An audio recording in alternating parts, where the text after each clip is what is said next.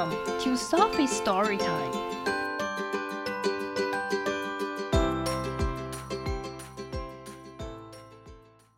Today's story is The Earth Book by Todd Parr. I take care of the earth because I know I can do little things every day to make a big difference. 我关心地球，因为我知道我可以每天做一点点小事， 来让这个世界变得大大的不一样。I use both sides of the paper，纸张的两面我都用。And bring my own bags to the market because，而且我自己带袋子去市场，因为 I love the trees，我爱树。And I want the owls to have a place to live， 而且我想要猫头鹰有地方可以住。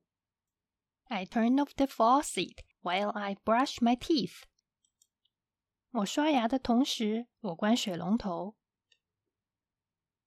And use less water for my baths because，而且洗泡泡澡的时候，我少用一点点的水，因为 I love the fish，我爱鱼。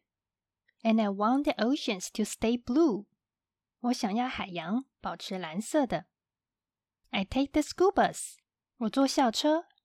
And I ride my bike because，而且骑我的单车，因为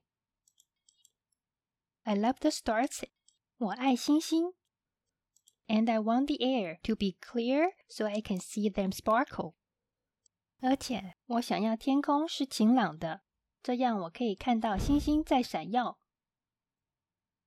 I try to eat every bite on my plate。我试着吃光光我餐盘里的东西。And save my leftovers because，而且留着没吃完的东西，因为 I love watching things grow。我爱看着东西长大。And I want there to be enough food for everyone。 然后我想要每个人都可以有足够的食物。I remember to turn off the lights。我记得关灯。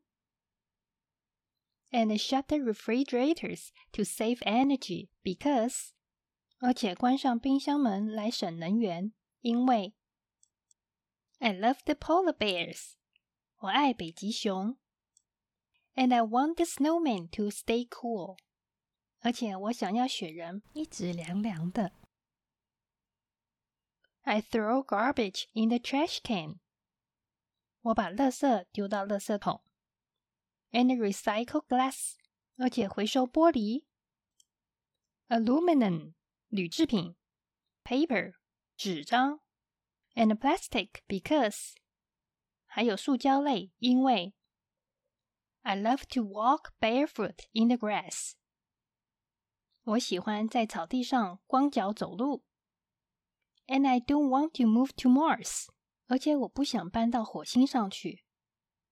Most of all, I help take care of the Earth because 最重要的，我帮忙照顾这个地球，因为 I want us all to be happy and healthy。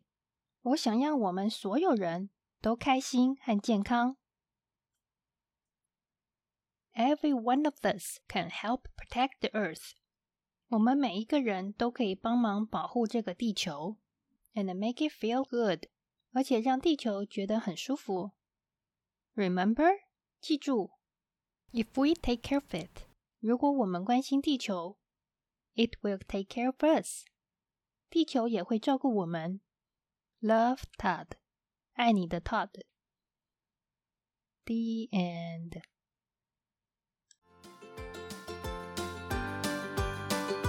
If you like the story, follow us and subscribe to our channel.